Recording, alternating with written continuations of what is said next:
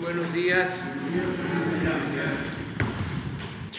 Bueno, el día de hoy nos da mucho gusto el poder informar al pueblo de México que con la colaboración muy entusiasta y fraterna de empresarios, de industriales, distribuidores de alimentos, comerciantes, eh, se ha logrado un acuerdo para que la iniciativa privada y el gobierno eh, llegaran a un acuerdo, a un compromiso para enfrentar el problema inflacionario, el aumento en los precios, la carestía. Ya hemos hablado en otras ocasiones que eh, la inflación, que es un fenómeno mundial provocado sobre todo a partir de la guerra en Ucrania es un problema que están enfrentando pues prácticamente todos los países del mundo. Nosotros hemos podido eh, detener el crecimiento de la inflación eh, con eh, un control en los precios de los combustibles, un subsidio a las gasolinas, al diésel y esto ha ayudado mucho. Tenemos poca eh, inflación en energéticos, pero en alimentos, aun cuando no ha sido mucho el incremento, sí nos está afectando, nos está llevando a que se pierda poder de compra poder adquisitivo en las familias, en la gente, lo que es la economía popular. Y todos sabemos que es muy importante controlar la inflación porque es un impuesto que afecta mucho y afecta más a los que tienen menos ingresos. Podemos estar aumentando salarios, puede aumentar el ingreso de las personas, pero si hay inflación, pues se reduce el poder de compra. Entonces, tenemos ese desafío, ese reto, pero afortunadamente contamos con el apoyo de eh, este grupo de empresarios, de industriales, de comerciantes, que ante el llamado que se les hizo acuden y de manera ejemplar se comprometen a ayudar. Ahora vamos a ver en qué va a consistir este plan. Se va a explicar por parte del secretario de Hacienda, Rogelio Ramírez de la O, y eh, por anticipado agradecerles mucho a todos ustedes. Me gustaría incluso que Rogelio mencionara qué empresas son las que participan en este eh, programa, en este convenio antiinflacionario, pues para que la gente lo sepa de que hay empresarios, hay integrantes de la iniciativa privada con dimensión social y cívica, que son hombres de negocios, pero también piensan en el pueblo y piensan en nuestro querido México, porque ya comenté en una conferencia hace unos días de que cuando les hicimos la propuesta empezaron a levantar la mano, cuando nos reunimos, cuando comimos, eh, primero uno, otro, otro, otro, y todos sumándose. Y yo respondí que sabía que íbamos a contar con ustedes y que lo hacían por todo todo lo que México nos ha dado, nuestro país, nuestro gran país. Entonces, vamos, si les parece, a darle la palabra al eh, secretario de Hacienda. Los lunes eh, se dedica a informar sobre quién es quién en los precios, pero ahora sí que Ricardo nos va a esperar, porque esto este, tiene que ver con lo mismo y es mucho, mucho, muy importante. Entonces, Rogelio. Buenos días a todos. Buenos días, señor presidente. Gracias. Acuerdo de apertura contra la inflación y la carestía. Por el aumento de inflación mundial, México ha recibido un impacto, entre otros, en los costos de materias primas agrícolas y energéticas. El gobierno ha neutralizado el efecto inflacionario de los aumentos en gasolina, manteniendo su compromiso de limitar cualquier incremento a no más que la tasa de inflación. Sin embargo, el encarecimiento de los productos agrícolas sí ha sido fuertemente resentido. Esto explica que la contribución de energéticos a la inflación anual de 8.8% en la primera quincena de septiembre sea 0.62 puntos porcentuales y la de alimentos sea de 4.2 puntos porcentuales. A diferencia de Estados Unidos, en donde la inflación es de demanda, en México es de oferta. Por esa razón, la mejor respuesta consiste en producir más alimentos y reducir costos regulatorios y logísticos por parte del gobierno y los productores para fortalecer esta oferta de alimentos. Las empresas aquí representadas y el Gobierno federal hemos analizado conjuntamente esta situación como digna de máxima atención para el momento inflacionario y llegado al siguiente acuerdo. Uno, basado en la confianza, el Gobierno federal otorga a las empresas firmantes de este acuerdo una licencia única universal que por lo que hace a las actividades de importación y distribución de alimentos e insumos para el envase de alimentos de dichas empresas, las exime de todo trámite o permiso, incluyendo aquellos del Servicio Nacional de Sanidad, Inocuidad y Calidad, SENACICA, y de la Comisión Federal para la Protección contra Riesgos Sanitarios, COFEPRIS, así como del Impuesto General de Importación. Así se les confía la responsabilidad de asegurar que las mercancías que comercian cumplen con las normas sanitarias de inocuidad y calidad.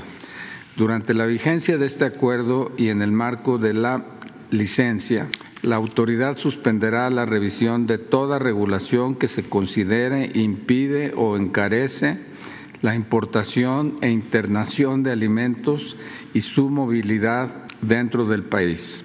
Esto incluye aranceles, barreras al comercio exterior no arancelarias y otros requisitos para su ingreso y circulación nacional.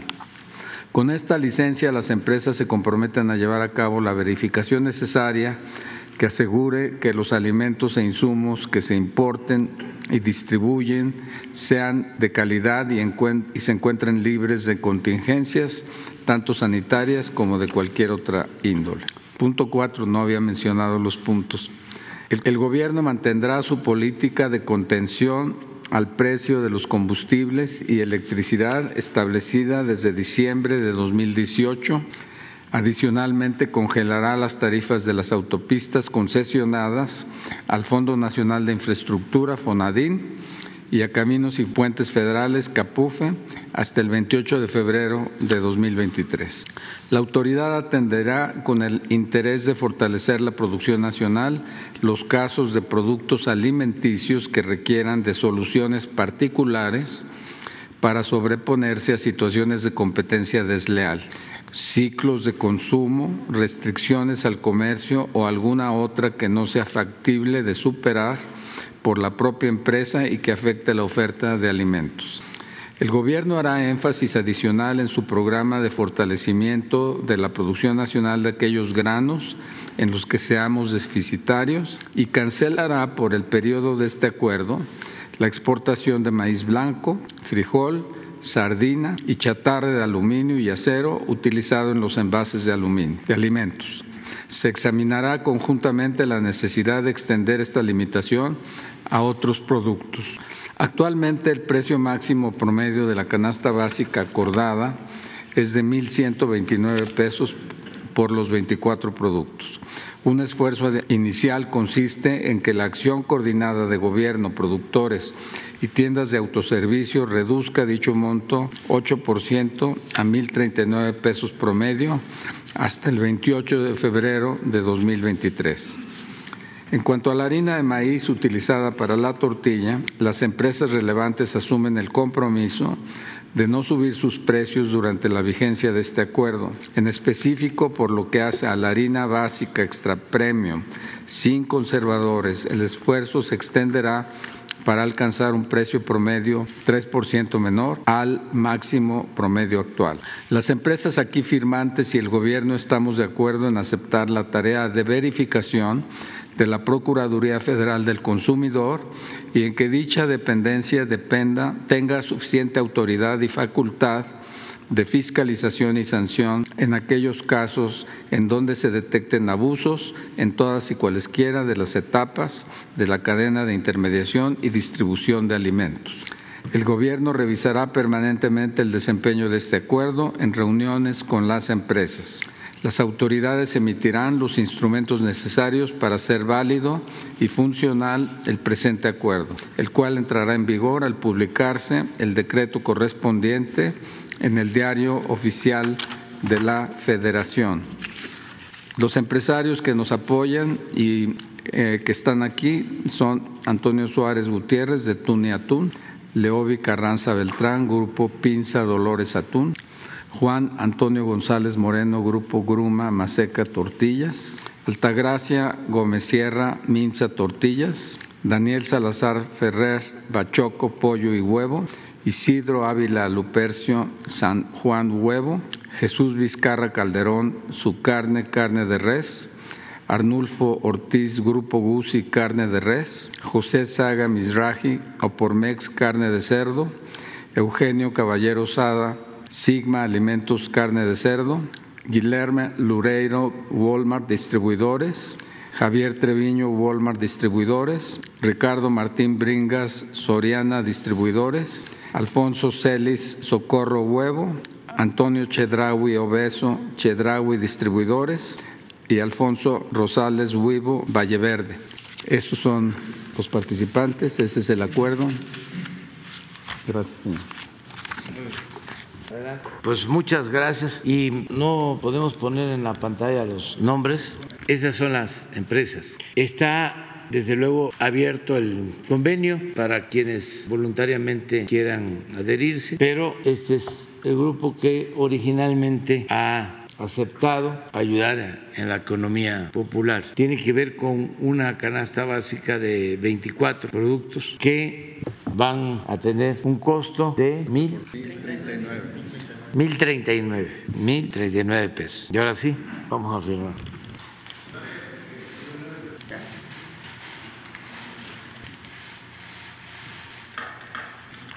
Este es el acuerdo ya firmado.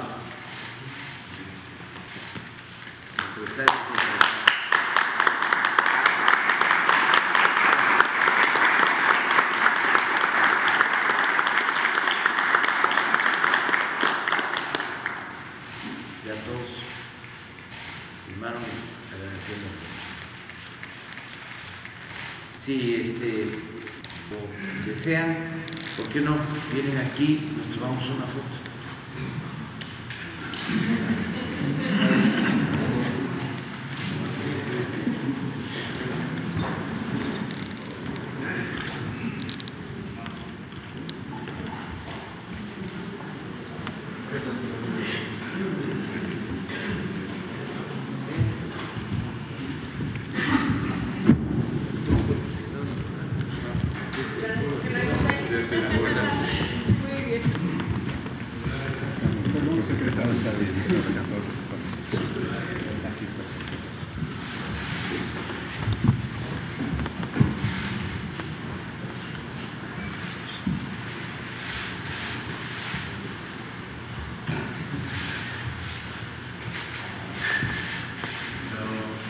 ¿Sí salimos todos?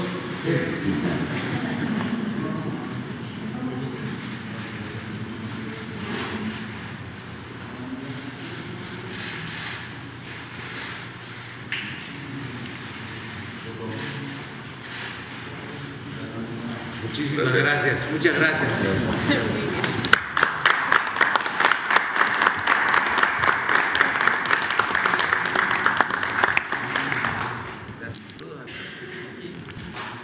Mire, pues este ya eh, concluimos. Este, este es un acto importantísimo porque pues tiene que ver con eh, el consumo de los alimentos básicos para la gente. Es eh, realmente muy importante que se haya suscrito este acuerdo y que sea eh, mediante consenso. Fue un acuerdo. No hay eh, imposición, no hay eh, ninguna medida coercitiva. Fue pues a partir de convencer y de persuadir y por la voluntad de ustedes de ayudar. Entonces esto va a tener un efecto muy positivo, nos va a ayudar, estoy seguro, a partir de, de ahora para ir eh, controlando eh, la inflación. Ya este, logramos este propósito, eh, no aumenta el precio de las gasolinas, no va a aumentar el precio del diésel, no aumenta el precio de la luz y no aumentan eh, los eh, precios de alimentos básicos. Esa es la, la esencia eh, de todo. Y vamos a seguir impulsando la producción de básicos, porque entre más producción entre más oferta, menos inflación. Eso está demostrado. Vamos a seguir apoyando el campo, vamos a anunciar medidas de apoyo a productores, eh, más siembra de maíz, más eh, siembra de frijol, de arroz, de básicos, eh, precios de garantía para que el productor vea compensado su esfuerzo, su trabajo, fertilizantes a precios accesibles, en muchos casos para dos millones de productores eh, pequeños se van a entregar eh, de manera gratuita los fertilizantes. Ese es otro plan para reforzar todo esto que estamos haciendo. Es también importante el que se les entregue eh, la licencia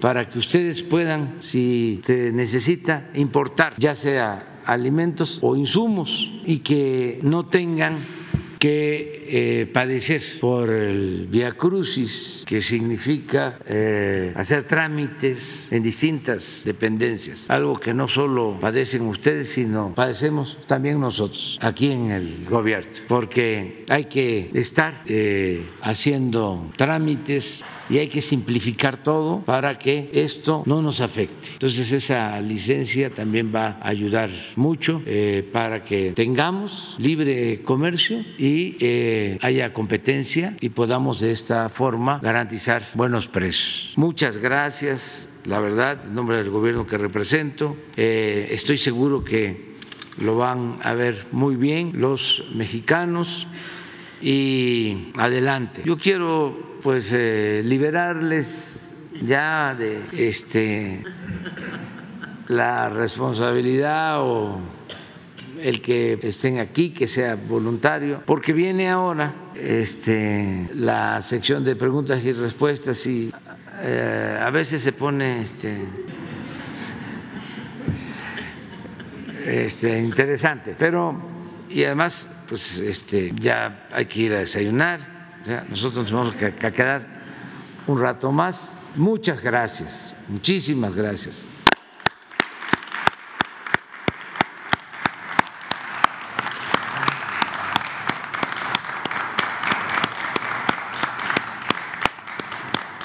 nos quedamos aquí con las compañeras y los compañeros de los medios. Juan, muchas gracias. Muchas gracias a todos. Don Antonio, muchas gracias.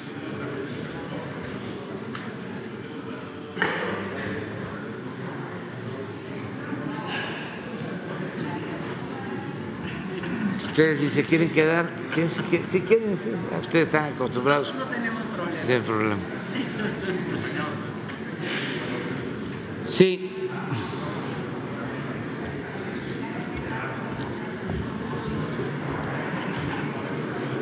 Pues ahora sí vamos a ver este el quién es quién en los precios y luego los videos y abrimos para preguntas. Adelante.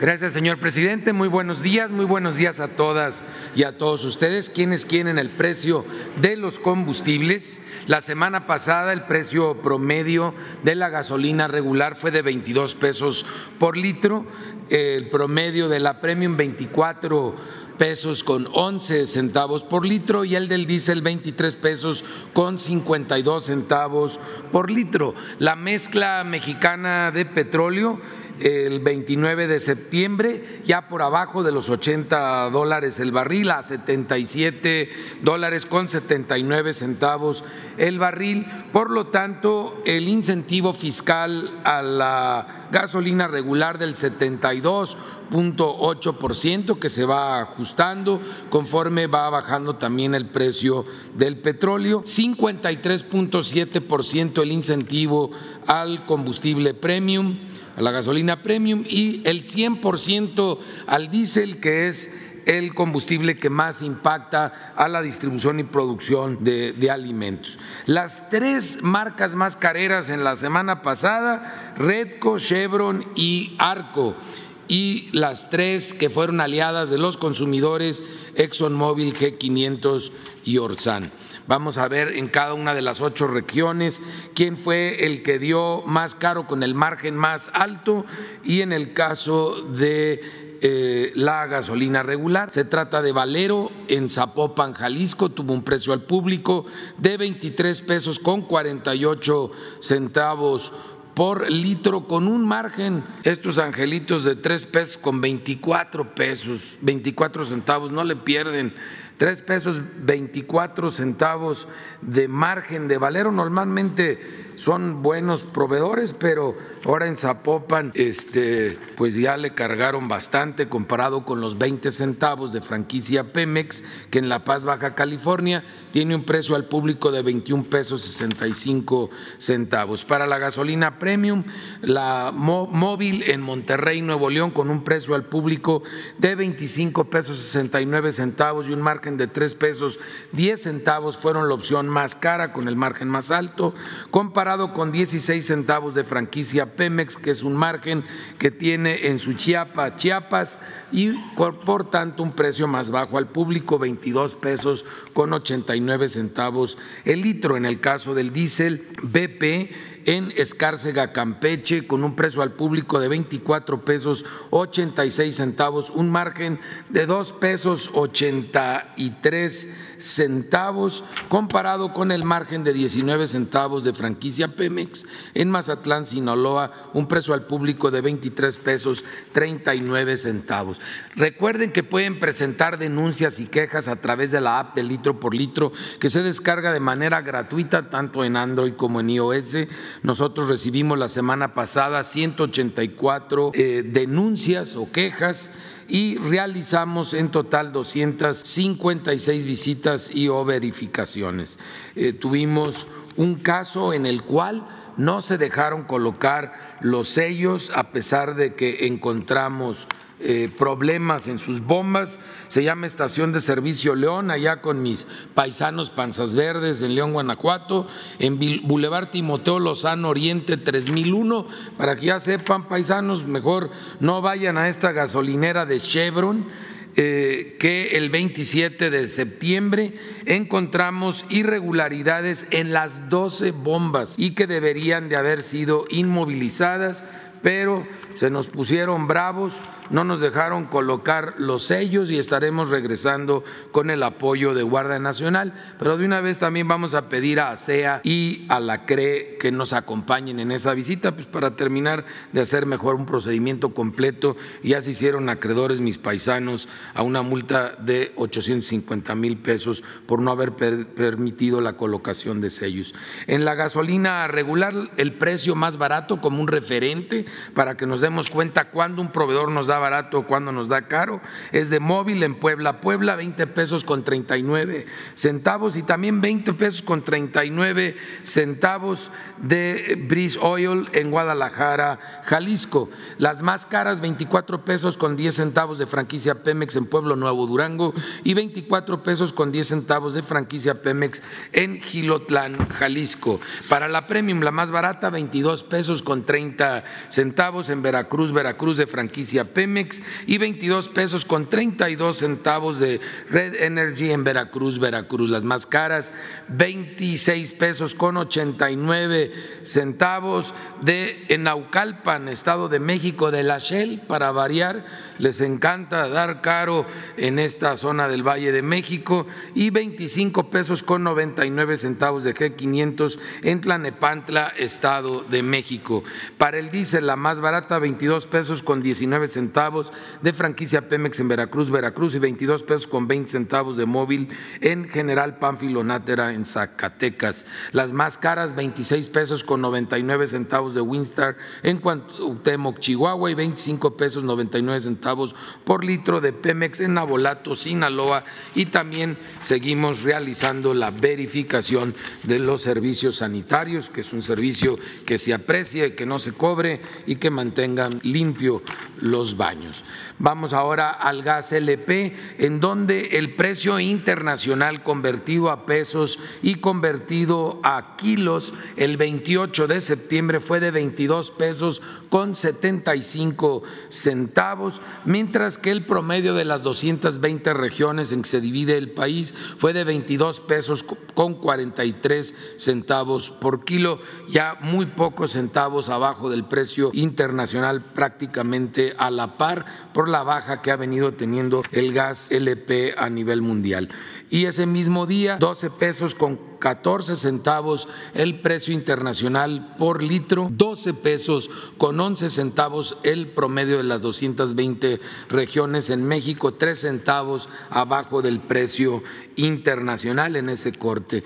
Tenemos todavía ejemplos en Veracruz, en Puebla y en el Estado de México por abajo del precio máximo de su región. Gas de Huastuco en Huastuco Huatusco, en Puente Nacional Veracruz, tiene un precio al público de 11 pesos con 80 centavos, mientras que el precio máximo en esa región es de 12 pesos 55 eh, centavos, un peso con 35 eh, centavos por abajo del precio máximo. También para cilindros de gas encontramos ejemplos en Zacatecas, en Veracruz, en Puebla y en el Estado de México. Gas Lux en Zacatecas, Zacatecas, con un precio al público de 24 pesos 29 centavos por kilo, cuando el precio máximo es de 25 pesos 67 centavos, casi unos 50 por kilo por abajo del precio máximo. Aliados de los consumidores, estos ejemplos que estamos dando en distintas partes del país.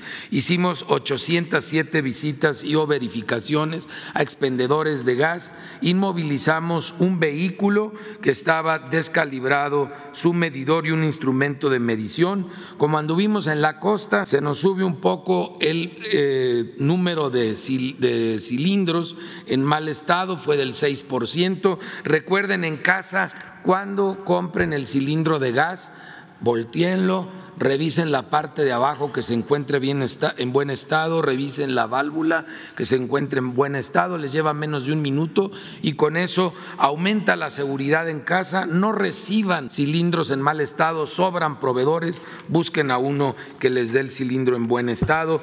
Las 807 visitas resultaron todas respetando el precio máximo establecido para cada una de las regiones. Y ahora vamos al quién es quién en los 24 productos básicos que estaremos también coadyuvando a verificar en campo y recuerden reportarnos cualquier anomalía al teléfono del consumidor 55 55 68 87 22. Todas y todos somos los mejores verificadores por parte de Profeco y del gobierno federal de que se cumpla este convenio que se acaba de firmar y además de que no se cometan abusos en el mercado. Pueden ver claramente cómo ha venido quedando la canasta de precio promedio alto y precio promedio bajo, claramente por debajo del índice nacional de precios al consumidor para bebidas y alimentos. Vamos a verlo ahora en las cuatro regiones, quién es el proveedor que ha dado más barato y cuál es el que ha dado más eh, caro. Tenemos en la semana pasada que Walmart en Metepec, Estado de México, eh, tuvo esta canasta, estos 24 productos para una semana, para una familia de cuatro, en 1.121 pesos con 90 eh, centavos, todavía por arriba la semana pasada de los 1.039 que se acaban de determinar, y fresco en la Comer en eh, Cuernavaca, Morelos, tuvo el mismo paquete a 959 pesos con 50 centavos y ojalá se siga manteniendo así por abajo de los mil pesos. En la zona centro-norte tenemos el ejemplo del precio más alto en Walmart, en Guadalajara, Jalisco, a 1.158 pesos los 24 productos y los mismos 24 productos en Mega Soriana, Guadalajara, en Zapopan, Jalisco, a 1.032 pesos con 70 centavos. eh, por, nos vamos ahora a la zona norte, en donde HB en Tampico, Tamaulipas, tuvo el paquete en 1.183 pesos con 75 centavos, mientras que ese Mart eh, Fuentes Mares en Chihuahua, Chihuahua, lo tuvo en 994 pesos con 8 centavos. Por último, en la zona sur-sureste, eh, en Solidaridad Quintana Roo tuvo el paquete a 1.125 pesos con 60 centavos, mientras que Bodega Horrera en Tuxtla Gutiérrez, Chiapas, lo tuvo a 1.012 pesos con 10 centavos. Muchas gracias. Vamos a los Tren Maya, reporte de avances, 3 de octubre de 2022. En el tramo 1 avanza la construcción de la estación del Tren Maya en Escárcega, Campeche. Tendrá una superficie aproximada de 5.000 metros cuadrados y contará con sala de espera, taquillas, cafetería, local de artesanías, stand turístico, sala de juntas y cuartos técnicos. La estación de Escárcega será estratégica porque conectará los tramos 1, 2 y 7 del tren Maya. En Palenque, Chiapas, sigue la descarga y almacenamiento de rieles, lo cual registra un avance de 75% de las casi 30.000 toneladas de riel requeridas. En el tramo 2, continúan los trabajos de pasos inferiores vehiculares a la altura de los municipios de Calquiní y Tzibalché, lo que garantizará conectividad entre localidades y seguridad en los cruces del tren y vehículos. En Sitbalché también sigue el armado de un paso de fauna y los trabajos del terraplén.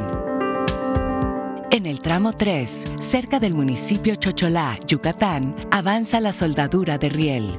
En el sitio se unen correas de 22 rieles equivalentes a 537 metros de largo para el proceso de soldadura. Posteriormente se realiza el esmerilado, que es el acabado final que marca la norma internacional. En el tramo 3 se han efectuado soldaduras en más de 16 kilómetros de vía conformadas por dos rieles. En el tramo 4 continúa la llegada de balasto a Puerto Progreso, Yucatán. En fecha reciente arribaron dos viajes con un total de 32.600 toneladas de balasto para su distribución en diferentes tramos. En la localidad de Santa María Tuz, municipio de Guayma, también en Yucatán, sigue la construcción de un paso inferior vehicular con la colocación de estructuras prefabricadas. En la planta de Ciudad Sagún Hidalgo sigue la fabricación de trenes con el uso de tecnología europea para la elaboración de partes primarias, las cuales son cortadas con láser. El tren Maya avanza.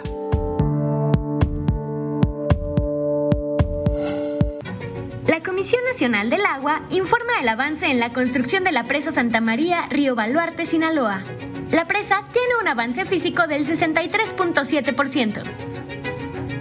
Se concluyó la construcción de la losa de piso del túnel 3 y se realiza el revestimiento de concreto utilizando el equipo denominado Jumbo. En la cortina se continúa con la colocación de diferentes tipos de materiales, de los cuales se lleva 2.520.000 metros cúbicos de un total de 7.750.000 así como la fabricación de bordillos, la colocación de concreto en el plinto y la colocación de material en la ataguía aguas abajo. Asimismo, se trabaja en la colocación de concreto en las losas de arranque, en la parte inferior de la cortina aguas arriba. En el vertedor 1 se trabaja en la colocación de concreto en la cubeta deflectora, así como cimbra, armado de acero y concreto en los muros de gravedad de la margen derecha. En el equipamiento electromecánico del túnel 3 se fabrica la tubería de presión que será colocada como obra de toma y desagüe de fondo, concluyéndose a la fecha los abocinamientos con 9 metros de tubería para ambos sistemas. A la fecha, se han generado 3.638 empleos en la construcción de la presa. Muy bien, vamos. Bueno, vamos. Las rifadas. Dos mujeres, dos hombres. Empezamos contigo. Bueno, eh, buenos días, presidente. Eh, compañeros, Beatriz Contreras Castillo de la revista Polemon. Eh, presidente, el día de ayer se realizaron las elecciones en Brasil y bueno, pues preguntarle cómo ve el panorama ahora para América Latina si se está dando pues un nuevo viraje a la izquierda o qué opina de lo que sucedió el día de ayer. Bueno, eh, primero felicitar a todos los brasileños, nuestros hermanos, porque fue una jornada democrática, ejemplar, ya quedó atrás el tiempo asiago de los golpes de Estado, del tomar el poder por la fuerza, ya en Brasil y en toda América. Es la vía democrática la que predomina. Eso es muy importante. Pueden y deben de haber diferencias, pero la manera más conveniente de resolver las distintas formas de pensar, las posturas políticas, es a través de la democracia, de las elecciones, que sean los ciudadanos siempre los que decidan libremente. En ese sentido, fue un ejemplo la elección en Brasil, en terreno de lo democrático. Esto es muy importante. Ustedes no escuchan eh, ninguna queja, no eh, se menciona la palabra fraude se dan a conocer los resultados. Apenas van cerrando las mesas, todo es transparente y todos aceptan el resultado. Ese es también el propósito nuestro hacia adelante, porque México padeció de falta de democracia. Habían imposiciones, fraudes, no se respetó durante mucho tiempo la voluntad del pueblo. Entonces tenemos que ir hacia allá, seguir consolidando la vía democrática. En lo eh, particular, pues eh, felicité ayer a quien ganó la primera vuelta. Lula obtuvo alrededor del 48% de los votos, presidente Bolsonaro el 43%. Sin embargo, ellos tienen un sistema electoral de dos vueltas. Cuando un candidato no obtiene más del 50%, hay una segunda vuelta. Ya eh, solo eh, participa el primero y el segundo lugar. En este caso, de ocho o diez candidatos, ya quedan dos, es Lula y el presidente Bolsonaro. Y esa elección se eh, va a celebrar a finales de este mes, ya se decide. Y es también muy importante el observar cómo eh, se votó en Brasil, que esto suele pasar en otros países. En el norte votaron más a favor del presidente Bolsonaro y en el sur más a favor de Lula. Así fue, ¿no? Sí, pero vi una información, eh, sí, sí, y este Río también, pero sí está muy diferenciado. Y también tiene que ver con eh, el nivel económico de las personas. Creo yo que la gente de menos recursos votó por Lula. Puedo estar equivocado, pero eso es lo que observé. Es interesante cómo eh, empieza el conteo y seguramente llegan primero los votos de las ciudades, de las zonas más cercanas y aparece el presidente Bolsonaro con cinco puntos arriba y va transcurriendo el tiempo. Van llegando más eh, informes o van reportando la llegada de eh, más resultados y empieza a cambiar de tener cinco abajo. Lula supera por casi cinco en votos porque Brasil tiene mucha población. La diferencia es de un poco más de 5 millones de votos. Sin embargo, repito, como no se obtuvo más del 50. Ah, esto fue lo que sucedió. Ese es en el transcurso, ¿no? Al principio. Sí, e, a esto es a lo que me refiero. En el norte es Lula. Sí, sí, sí, así es. Pero está muy claro, pues, donde hay más pobreza, más marginación, Lula. Aunque en todos lados obtienen votos tanto el presidente Bolsonaro como eh, Lula, pero sí hay esta situación especial. Y felicidades a los brasileños. Mucha felicidad. Bueno, en otra pregunta, presidente, ayer en medio de la manifestación por el 2 de octubre, a Denise Dresser algunos estudiantes le gritaron fuera de la manifestación y ella respondió que pues había sido víctima de violencia y que está en riesgo la libertad de expresión y hasta la democracia. Varias personas cercanas al conservadurismo se solidarizaron con ella en redes sociales. Entonces, preguntarle qué piensa de lo que sucedió ayer y de que varias de las personas que se solidarizaron con Dresser solo vean violencia de quienes no piensan como ellos y pues no en otras situaciones. Pues este eh, tiene que seguir habiendo debate que antes no había, nada más era la opinión aplastante del régimen y sus eh, apoyadores. Ahora es distinto. Ya eh, hay cambios. Lo he venido diciendo. Cuando hablábamos de transformación se pensaba de que era un lema de campaña, como se dice más publicitariamente, un eslogan. Yo advertí. Recuerdo bien el discurso de cierre de campaña. Dije, va a ser una transformación profunda. Y dije, igual que la independencia, que la reforma, que la revolución, más que de manera pacífica, pero igual de profunda como las tres transformaciones históricas, porque vamos a arrancar de raíz el régimen de corrupción, de privilegios. Y eso es lo que está sucediendo. Entonces muchos pensaron que iba a ser más de lo mismo. Acuérdense que ya habían engañado en el 2000 hablando del cambio y fue más de lo mismo. Algunos dicen hasta peor. Fue lo que se conoce como gatopardismo, eso que consiste en que las cosas en apariencia cambian para seguir igual. Y ahora no, pero eso les cuesta aceptarlo y además como se sienten ofendidos porque pues ya no tienen los privilegios que tenían en el régimen anterior, en el antiguo régimen, pues hay molestia. Siempre he dicho que no es porque se les haya afectado en lo económico solamente. Hay un grupo que sí está molesto porque antes no pagaba impuestos, todavía se daban el lujo de echarle la culpa a los de abajo, que si no había recaudación era porque existía el comercio ambulante o la llamada economía informal y que ellos no pagaban impuestos. Cuando lo cierto es que los de mero arriba, los que obtenían más ingresos, no pagaban impuestos o se les condonaba. Y crearon incluso todo un sistema de eh, facturaciones falsas y hacían lo que querían. Entonces, esos sí están molestos. Están molestos también los que recibían dinero del gobierno, periodistas, dueños de medios de información, intelectuales, orgánicos, incluso hasta científicos o pseudocientíficos. Y también integrantes de las organizaciones sociales que recibían dinero del gobierno, organizaciones campesinas, obreras, defensores de derechos humanos. Entonces, como todo eso se terminó, pues están molestos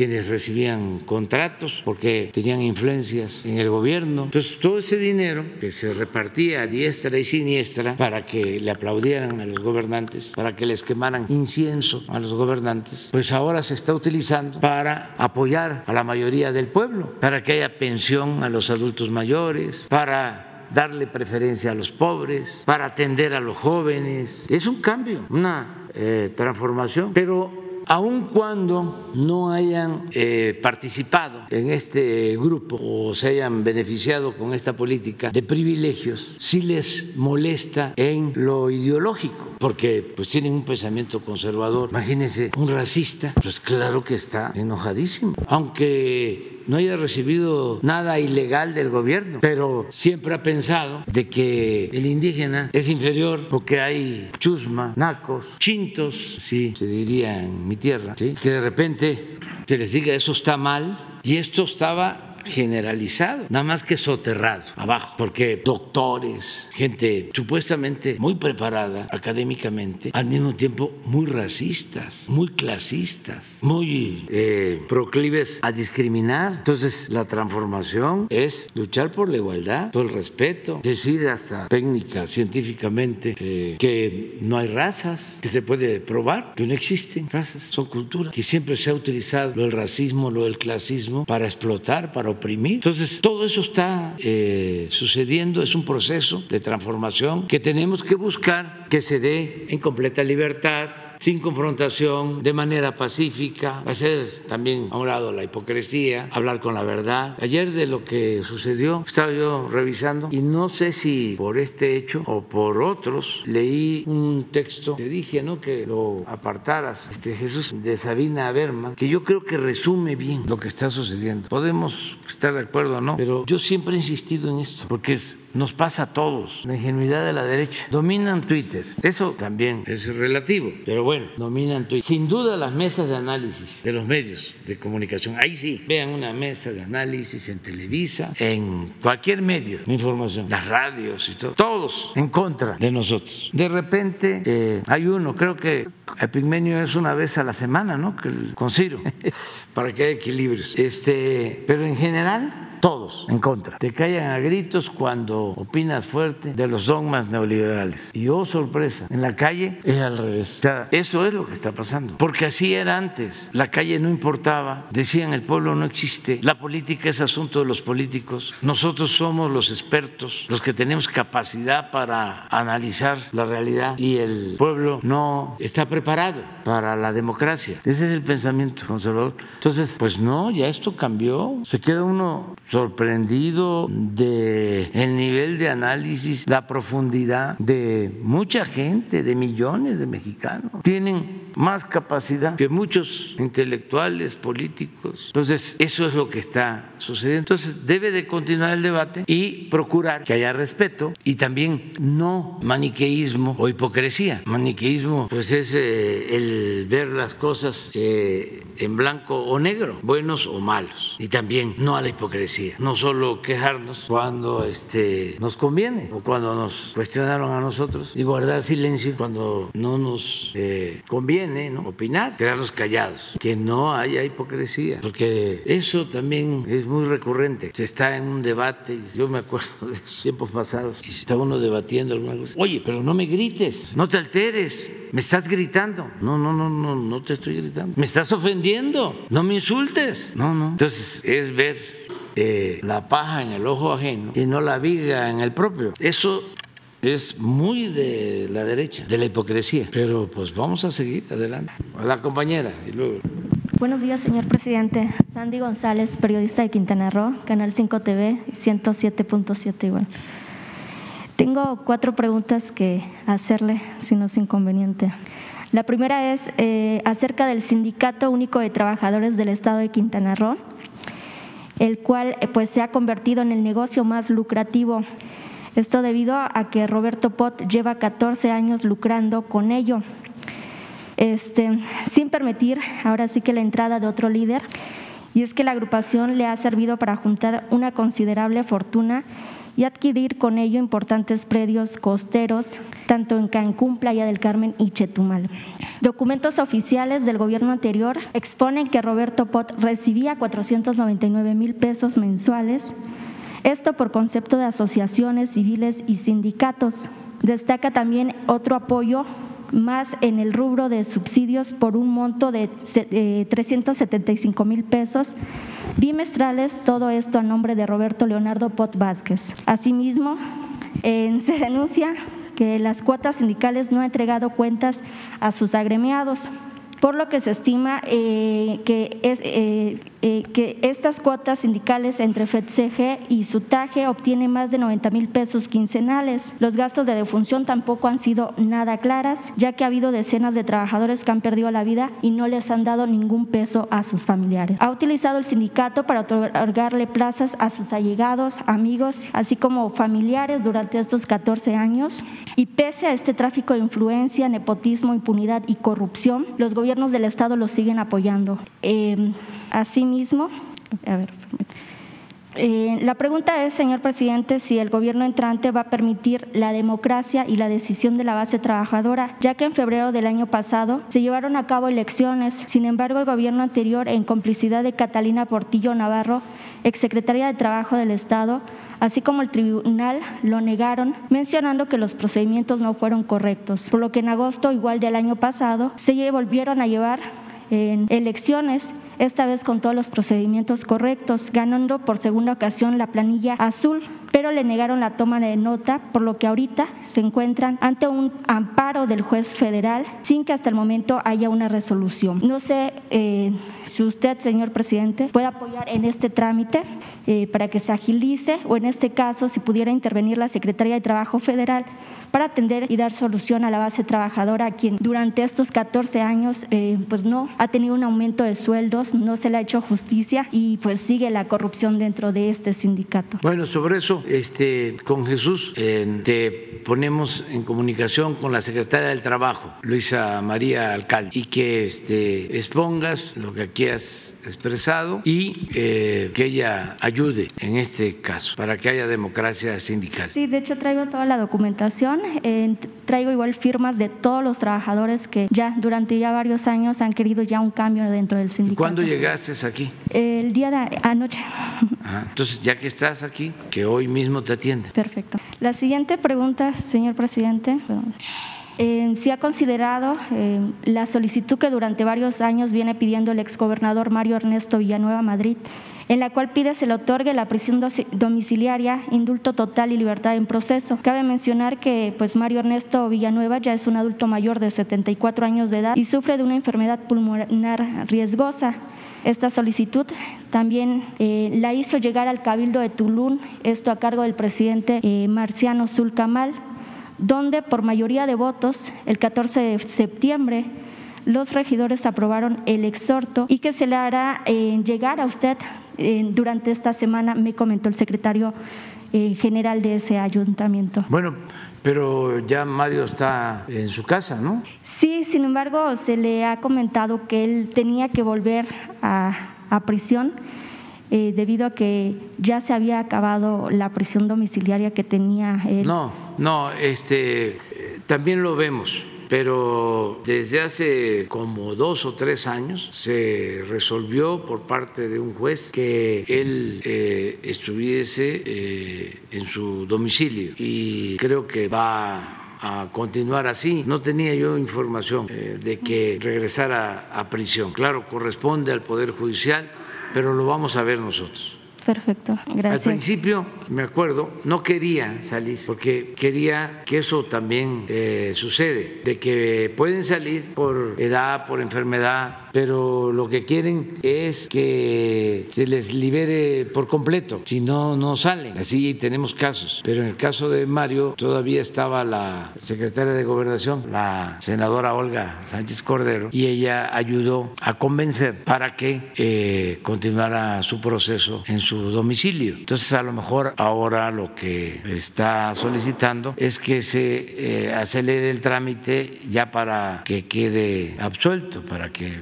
este, lo liberen por completo. Pero de todas maneras lo vamos a ver. Gracias. La siguiente pregunta, señor presidente. Eh, pues hace poco visitó usted Quintana Roo. Esto un día antes de la toma de protesta de la hoy gobernadora Mara Lezama, donde pues bien se sabe, se tocaron temas del tren Maya y proyectos que se tienen para el estado de Quintana Roo.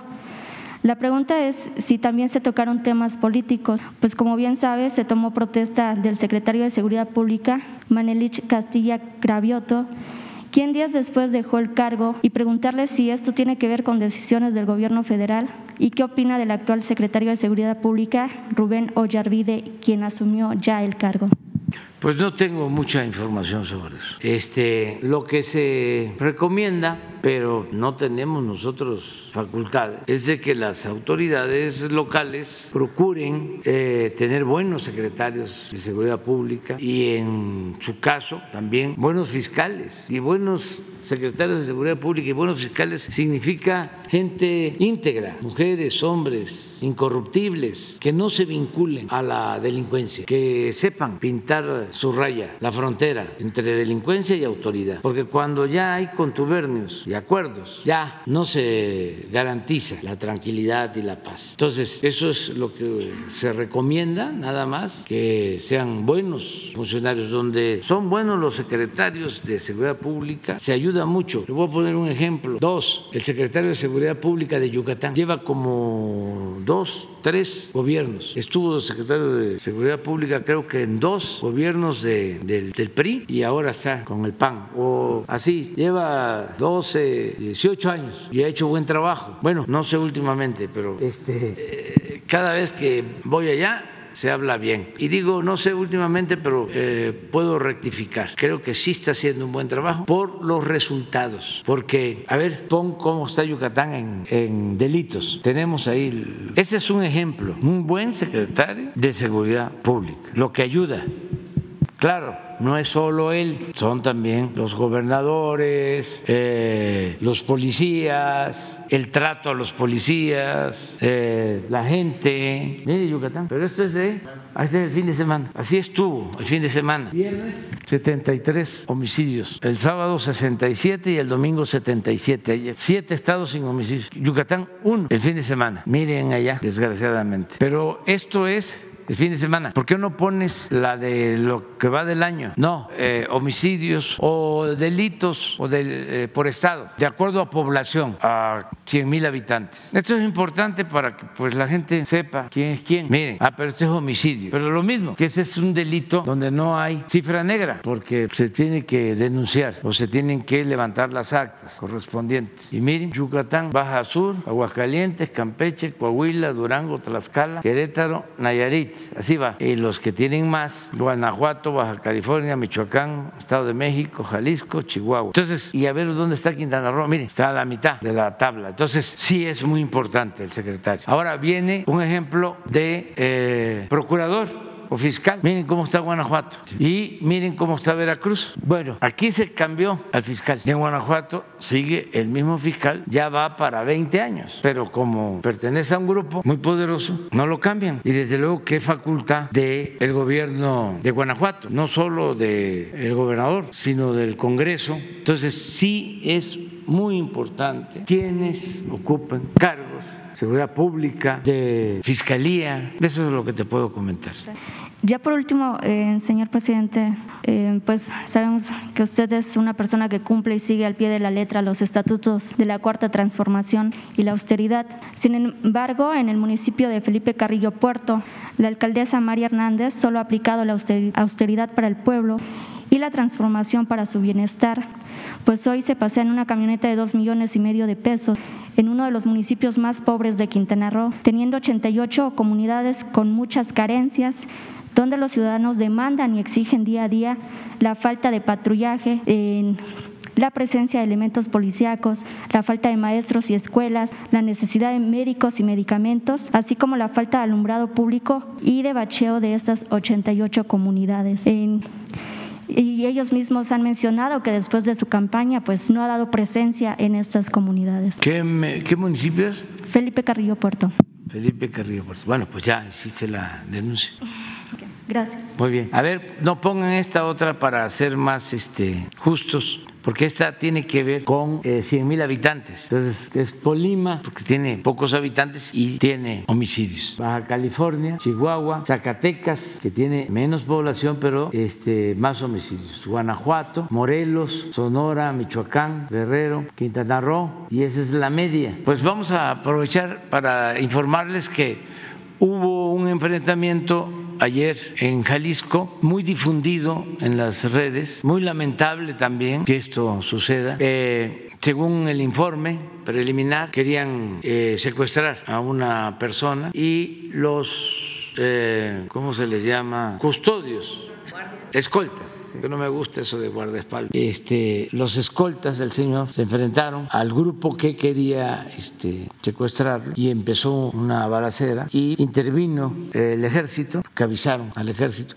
Eso es muy importante este, subrayarlo. Si este, no se permite al ejército intervenir en asuntos de seguridad pública, en esa balacera el ejército no podría intervenir. A veces antes, cuando no se le permitía al ejército intervenir en temas de seguridad, porque constitucionalmente estaba impedido, podían estar asaltando a una persona enfrente de un batallón y no participaban, porque legalmente estaban impedidos. Ahora sí participan y intervinieron. Lamentablemente hubo una persona que perdió la vida, eh, heridos de los dos grupos tanto de los escoltas de al señor que querían secuestrar como de los agresores de la delincuencia. Sí, sí. Entonces hoy seguramente se va a informar ya sobre esto. Eh, sí fue muy lamentable eh, este asunto. Parece que es un empresario que se dedica a la compra-venta de eh, vehículos, pero vamos a esperar el informe. Eso es lo que puedo comentar. ¿Mande? ¿Los escoltas eran de la Ciudad de México? ¿La escolta que tenía? No tengo información sobre eso. Sí sé que fue eh, entre escoltas y este grupo que quería supuestamente secuestrar al señor. Detrás de esta acción, Se habla de una organización que actúa ahí en Jalisco. Sí, creo. Muy bien. Eh, buenos días a quienes nos ven y nos escuchan. Soy Carlos Pozos, reportero de Lor Molécula Oficial y columnista de la revista Petróleo y Energía. Buenos días a los funcionarios públicos que nos acompañan. Eh, usted como hombre del sureste, presidente, eh, antes de mis preguntas, eh, quiero hacer una solicitud respetuosa. La semana pasada se habló aquí del maestro Carlos Pellicer. Mi solicitud es pedirle respetuosamente al término de esta conferencia que se pudiera interpretar o, el próximo viernes la canción de Salvador Manríquez, Soy del infierno verde. Esa sería la, la solicitud que le haría respetuosamente. E inicio con mi primera pregunta. Presidente de todos los mexicanos, eh, hemos conseguido el listado parcial de la empresa mexiquense Impacta Exteriores, contratista del gobierno del Estado de México, donde, donde se demuestra que a lo largo y ancho del territorio mexiquense, la señora Alejandra del Moral tapizó las calles y avenidas y carreteras con su imagen. Eh, con ello es una clara violación y flagante a la legislación electoral por parte de la Secretaria de Desarrollo Social del Estado de México, Alejandra del Moral, quien ha gastado 50 millones de pesos en 300 espectaculares. Eh, mi portal Lor Molécula Oficial publicó el pasado domingo 20 de septiembre en exclusiva las pruebas de la documentación del dispendio realizado a costa del dinero de los mexiquenses, copia, de la cual aquí tengo y se la puedo entregar a Jesús Ramírez para que se turne a las instancias correspondientes y se, se proceda conforme a sus instrucciones, señor presidente.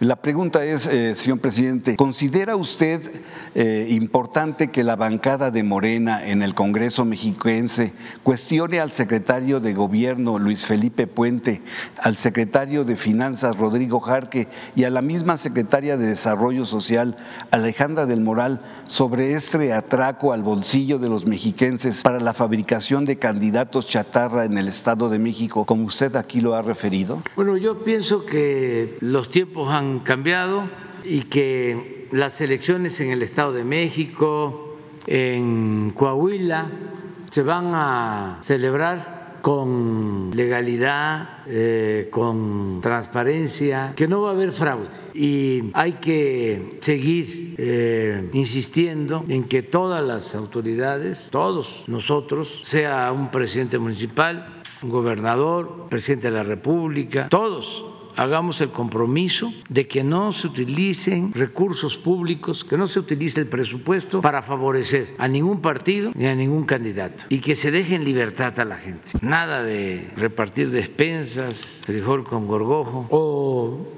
comprar votos o utilizar los programas sociales o de bienestar, que se deje a los ciudadanos en libertad. Yo pienso que se va a lograr Ahora eh, se dio el ejemplo de Tamaulipas. No podía estar más compleja la situación en Tamaulipas y ayudó mucho la gente. Ese proceso de transición, de cambio en Tamaulipas, se le debe al pueblo de Tamaulipas, porque salió a votar, participó. Es como lo de ayer en guardadas las proporciones en Brasil. Y desde luego estamos hablando como de 120, 130 millones de votantes en Brasil, Tamaulipas menos, pero también con un grado de complejidad eh, muy especial. Y se salió adelante. No va a ser lo mismo Coahuila, el Estado de México, y yo pienso que van a ser elecciones limpias, libres. Y además existe la autoridad. Ya es delito grave el fraude electoral. ¿Qué es delito grave? Que pueden ir a la cárcel quien eh, cometa un delito electoral y no tiene derecho a fianza. Pero desde luego hay que presentar denuncias. Existe la fiscalía Fiscalía Electoral, que depende de la Fiscalía General de la República. Pues toda esta es información que hay que transmitir porque antes no existía ni era delito grave, no estaba tipificado como delito grave el fraude electoral. Ahora sí, entonces presentar todas las denuncias, pero yo estoy optimista, yo pienso que vamos a seguir avanzando en materia eh, democrática, se va a ir consolidando la, democracia. Eh, esta pregunta... Y lo de este, ah. la música, sí, sí, la tenemos. ¿Cómo se llama? Eh, soy del infierno verde. esta segunda pregunta, presidente... Mejor del, paraíso, del Edén, pero bueno. esta segunda pregunta Presidente, quisiera usted me la eh, respondiera como comandante supremo de las Fuerzas Armadas. Inicio. Eh, frente a la campaña del cártel del periodismo sesgado y tendencioso, que los doblan, eh, según Alejandro Moreno, a jergazos, pero Alejandro lo dice con B, pues como ellos son Dóriga, Ciro, Marín, de Mauleón, Ricardo Rocha, Loret, Aristegui, Dresser, Aguilar Camín, Trujillo, José Cárdenas, Martín Moreno y muchos y muchos más, han querido construir una narrativa falsa y una percepción de que el país se quiere militarizar, que el ejército actual es un represor, que fracasará la investigación del caso Ayotzinapan, que usted es el rey del cash, esos mismos que defienden lo indefendible, presidente.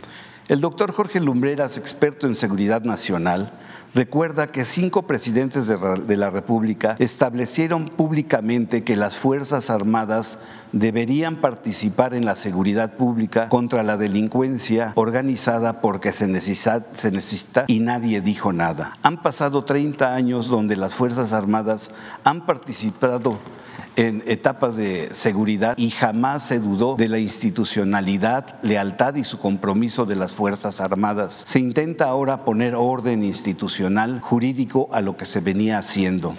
La iniciativa de 46 páginas que se envió y que mañana, martes 4 de octubre, el Senado volverá a subir al Pleno la minuta de dictamen que busca ampliar del 2024 al 2028 la presencia de las Fuerzas Armadas en funciones de seguridad a través de la Guardia Nacional, señala que eh, se enfrenta a una delincuencia organizada y subrayo fortalecida cuasi militar que pone en riesgo al Estado y a las instituciones públicas. Le pido, presidente, como comandante supremo, ser conciso y contundente y me diga si el factor determinante para la reforma de la Guardia Nacional es por la existencia de una delincuencia organizada, fortalecida que la hace una de las más violentas del mundo, con un poder, reitero, cuasi militar que pone en riesgo al Estado y a las instituciones públicas. ¿Cuál sería su respuesta, presidente? Pues yo pienso que no es eso, ¿no?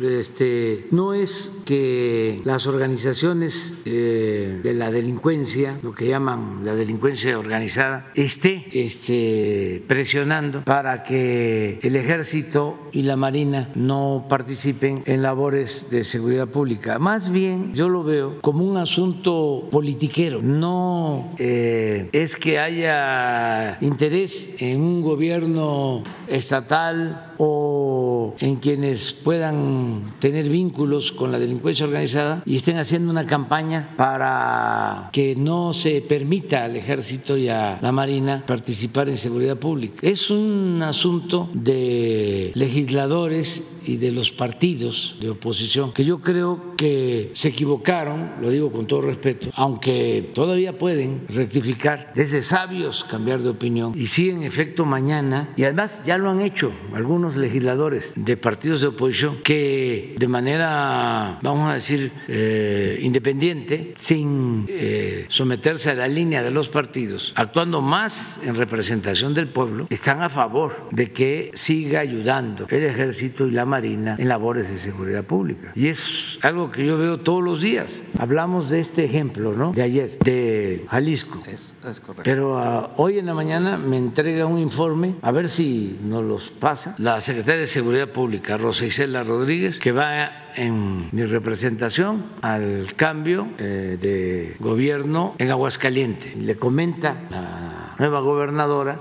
que quiere el apoyo de la Guardia Nacional y del Ejército. Y es una gobernadora que acaba de triunfar representando al Partido Acción Nacional. Entonces, nos está pidiendo esto, pero los líderes de su partido están en contra de lo que ella me está solicitando. Ahorita van a ver el informe. Entonces, es un asunto ni siquiera, este, puedo decir, político. Por eso digo politiquero, que hay que levantar el nivel en casos que tienen que ver con la seguridad pública, donde está de por medio la vida de las personas. ¿Cómo decir no? Solo porque no queremos que ninguna iniciativa, sea cual sea, se apruebe pero pueden cambiar y eh, hay que esperar ¿no? que esto suceda. De todas maneras, nosotros vamos a seguir insistiendo porque es necesario. Imagínense si no contamos con el apoyo del ejército, de la marina, si la Guardia Nacional no se consolida, pues entonces sí tendríamos problemas, todo lo que quieran que acomode el lugar, aumenten los homicidios y aumenten la violencia para quedar mal, ¿no? Para que el gobierno quede mal, para que nos vaya mal. No, ellos tienen que ir aceptando de que nosotros no vamos a fallarle al pueblo, no vamos a incumplir con nuestra responsabilidad de garantizar la paz, la tranquilidad y vamos avanzando, vamos avanzando. Por eso también ayer que me preguntaron que si íbamos a presentar una denuncia sobre el hackeo, pues no, de que nada debe, nada teme. Estoy seguro que todo eso que hackearon ya se ha dicho, hasta lo de mi enfermedad ya se había dicho y hasta faltó He dicho más cosas.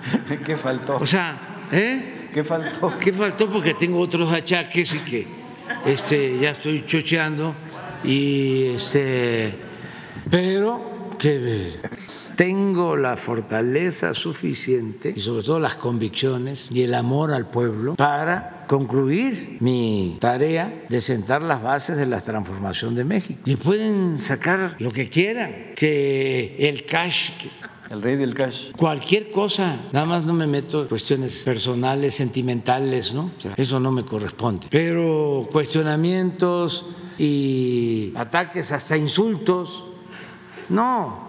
Tengo un escudo protector que es mi ángel de la guarda, es el pueblo y mi autoridad moral. Y eso también para los jóvenes, para los que eh, quieren dedicarse al noble oficio de la política, actuar con rectitud, no ocultar nada, para que de esa forma se tenga protección. Y la honestidad es lo que estimo más importante en mi vida, pero al mismo tiempo, pues eso ayuda. Imagínense que hackean este, a la Secretaría de la Defensa y sale de que se ordenó fabricar delitos o reprimir o torturar. No, gravísimo, eso sería gravísimo, pero nunca, jamás, porque eso sería traicionarnos a nosotros mismos y no somos iguales. De que estoy enfermo, pues eso es ya de dominio público, pero ahí estoy, todavía estoy bateando arriba de 300. ¿eh?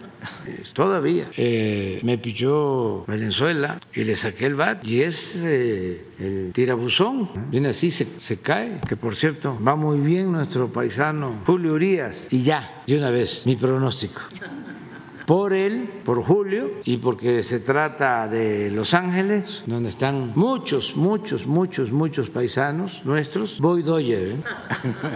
para la Serie Mundial.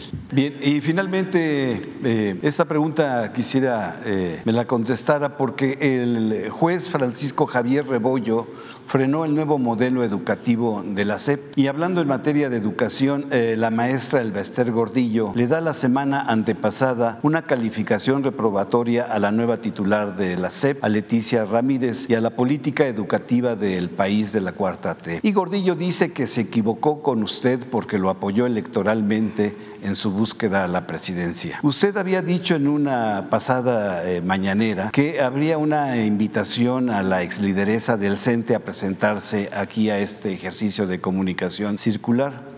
Y ahora que la maestra Elbester regresa a la política y que está en todo su derecho, la pregunta es, presidente, ¿usted le volvería a reiterar la invitación para que acuda a una mañanera y nos diga la verdad si tiene la intención de recuperar la dirigencia del Sindicato Nacional de Trabajadores de la Educación y, para y por ahí nos revele el Baester Gordillo su ayuda al fraude electoral en el 2006 con Felipe Calderón y también con eh, Peña Nieto. Eh, ¿Le haría usted la invitación? No, no, no. No nos metemos en eso. Tiene todo su derecho a manifestarse, a expresarse. Ya hemos hablado del tema en otras ocasiones y este y todo el mundo puede eh, dar su opinión y no hay censura. Y aprovecho para decir que no tuvimos absolutamente nada que ver si se suspendió el programa de Radio Fórmula de Ricardo Rocha. Nada Absolutamente. No, por eso lo estoy este, mencionando. No lo hacemos por principio contra nadie, pero además, aun cuando en los últimos tiempos eh, Ricardo tiene una opinión distinta de nosotros, inicialmente él nos abrió espacios cuando eh, estaban más cerrados los medios. No se me va a olvidar nunca que cuando las protestas en Tabasco, en los pozos petroleros, él estaba todavía en Televisa y fue de los pocos que me hizo una entrevista. Esto allá como en 1995. Y luego cuando nos cerraron todos los medios, él eh, nos daba espacio en un canal de Azteca. Entonces, contra nadie, ni contra Loret, ni contra nadie, menos contra Ricardo Rocha. No tenemos nada que ver, absolutamente. Jamás le he pedido al dueño de un medio de comunicación que censure un periodista. Jamás. Y sí han habido insinuaciones. Y la respuesta es no, no. Y después de que no se le dio lo que soltó, pues se fue hasta con Alasraqui. Pero eso es otro asunto. O sea, ya eh, tiene que haber este, pluralidad.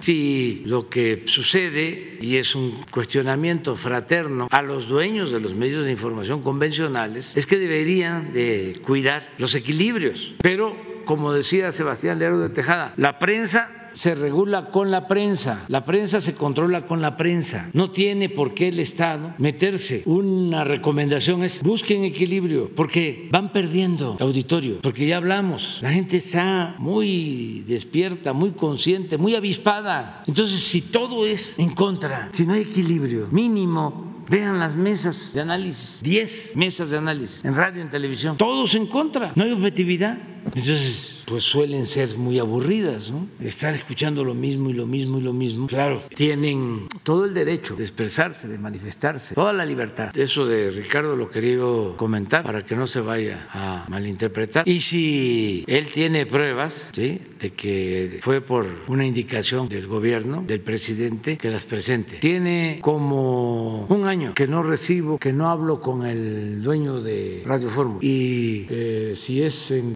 periódicos, si escriben en Universal. No he hablado con el señor Ilio Ortiz desde que soy presidente y un poco antes, o sea, como desde hace cinco años. No cruzo palabras con él. Entonces, no nos metemos nosotros a eso.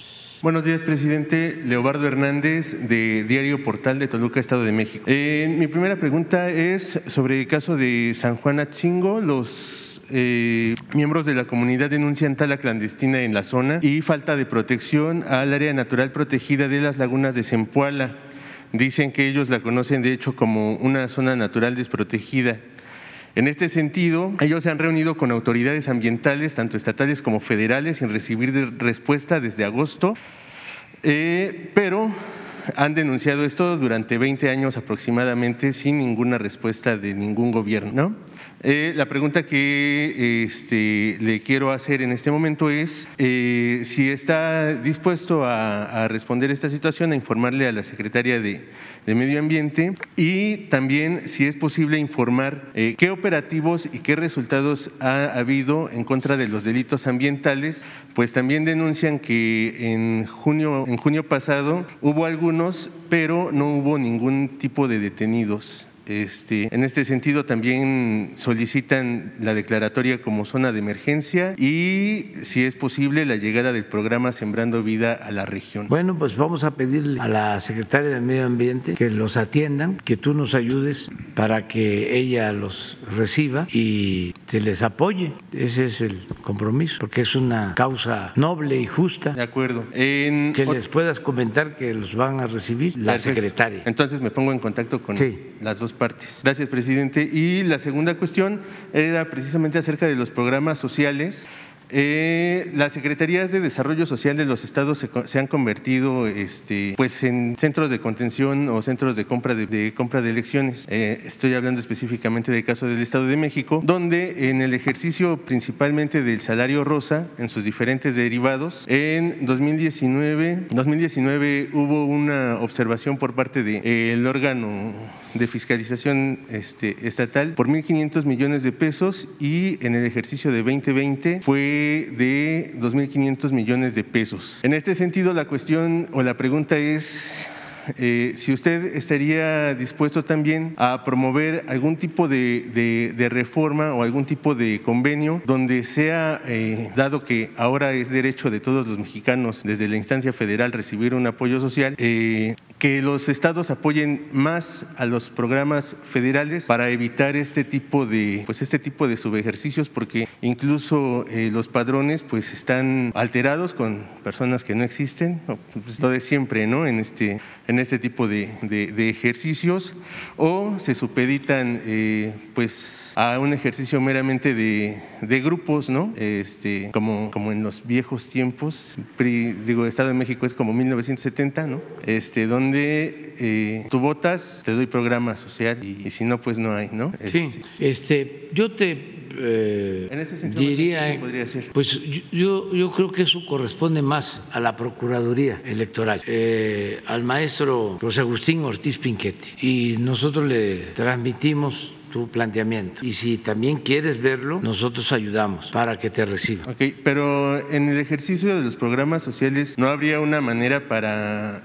No, este, no se puede porque son instancias distintas y los estados son libres y son soberanos. Y eso corresponde más tanto al Poder Ejecutivo del Estado de México como al Congreso local. Pero sí la instancia federal, cuando hay elecciones, sí puede participar, aunque también es una instancia autónoma, no depende del gobierno federal, depende de la Fiscalía, que es eh, una institución independiente. Pero para eso se creó, para que se evite el fraude, se garanticen elecciones limpias, libres, que no se utilice el dinero del presupuesto para favorecer a partidos, a candidatos. Es un buen tema para atenderlo. Y si vienen ahora las elecciones en el Estado de México, pues ahí que se aplique la Procuraduría eh, Electoral, lo mismo en Coahuila, qué bien que se está tratando el tema, pues, y aquí lo vamos a seguir este, eh, tratando y decirle a la gente también que denuncie cuando le condicionen un apoyo a cambio de un voto, porque también esto no es novedad. O sea, desgraciadamente esas eran las prácticas que imperaban que dominaban las listas para despensas, para vivienda, incluso hasta para obras. ¿Te hace falta el agua? Pues sí, va a haber agua, pero necesitamos que votes por este partido, este candidato. Si votas, te cumplimos y se construye el pozo y eh, el tanque de almacenamiento y la red de distribución. Si no, olvídate. Así muchas cosas. Yo llegaba este, a pueblos, me acuerdo, en Guerrero, allá en la montaña media, Chilapa, con comunidades y decía, estamos con ustedes, pero necesitamos el agua. Y ya hicimos un compromiso. En otra ocasión me encontré a una organización independiente de campesinos, lo mismo en Veracruz, y de dirigentes progresistas, vamos a decir de izquierda, con tráiler del gobierno de Veracruz en víspera de las elecciones, con láminas de zinc, como cinco, seis trailers, allá en las zonas más apartadas, más pobres. Y les caí ahí. ¿Qué pasó? No me acuerdo de la organización. Por ahí lo tengo. No, pues es que necesitamos las láminas. otros casos en Puebla, en Tehuacán, una elección eh, después del resultado, la lloradera de familias que por la necesidad recibieron dinero y además pensando que íbamos a ganar, que no importaba porque de todas maneras íbamos a ganar. Y cuando se sabe que ganamos pero no salimos, la angustia y el llanto. Tráfico con la pobreza de la gente, con la necesidad de la gente. Entonces todo eso debe desaparecer y para eso la Fiscalía Electoral y también que la gente ayude. Y ahí está el ejemplo de Tamaulipas, porque ahí estaba, como se dice coloquialmente, cañón. Ya para concluir, presidente, eh, nada más si ya ha fijado una propuesta para el aumento del salario mínimo del próximo año, eh, algún porcentaje tentativo. Todavía. Vamos a ver el comportamiento de inflación. Lo de hoy fue muy importante, este acuerdo, que yo espero eh, va a tener buenos resultados. Si notamos que podemos eh, bajar la inflación, si hay una tendencia a la baja, ya podemos empezar al análisis sobre el aumento, el monto más que nada, porque sí va a haber aumento, pero el monto eh, que tenga que ver con justicia y al mismo tiempo que no nos vaya a agravar la inflación, porque no se trata de decir tanto más y nos aumenta la inflación, pues aquí medimos salario de acuerdo a lo que cuesta la tortilla, y el frijol y el arroz y el aceite y la carne de pollo y los huevos, eso es lo que nos sirve, que eso es lo real. Entonces, eh, vamos a esperarnos, fue muy bueno el acuerdo de hoy, yo estoy seguro que va a dar buenos resultados y vamos a seguir eh, observando el comportamiento de la inflación mundial y haciendo lo que nos corresponde en el país es seguro, no aumentan las gasolinas, no aumenta el diésel, no aumenta la luz. Ya con esta canasta que tiene un precio de mil, mil treinta y nueve pesos, que nos ayude la gente. Hay tres eh, distribuidores grandes que aceptaron, que firmaron: Walmart, Soriana y Chedraui. Esos tres representan como el 80% de la distribución. Así es. Entonces, vamos a ver eh, si la canasta se mantiene en los 1030. Aquí vamos a estar viendo todos los lunes y los resultados del INEGI sobre inflación y a partir de ahí decidimos sobre salarios. Muy bien, vámonos a desayunar ya. El lunes. Excepción, quedan los cuatro para mañana.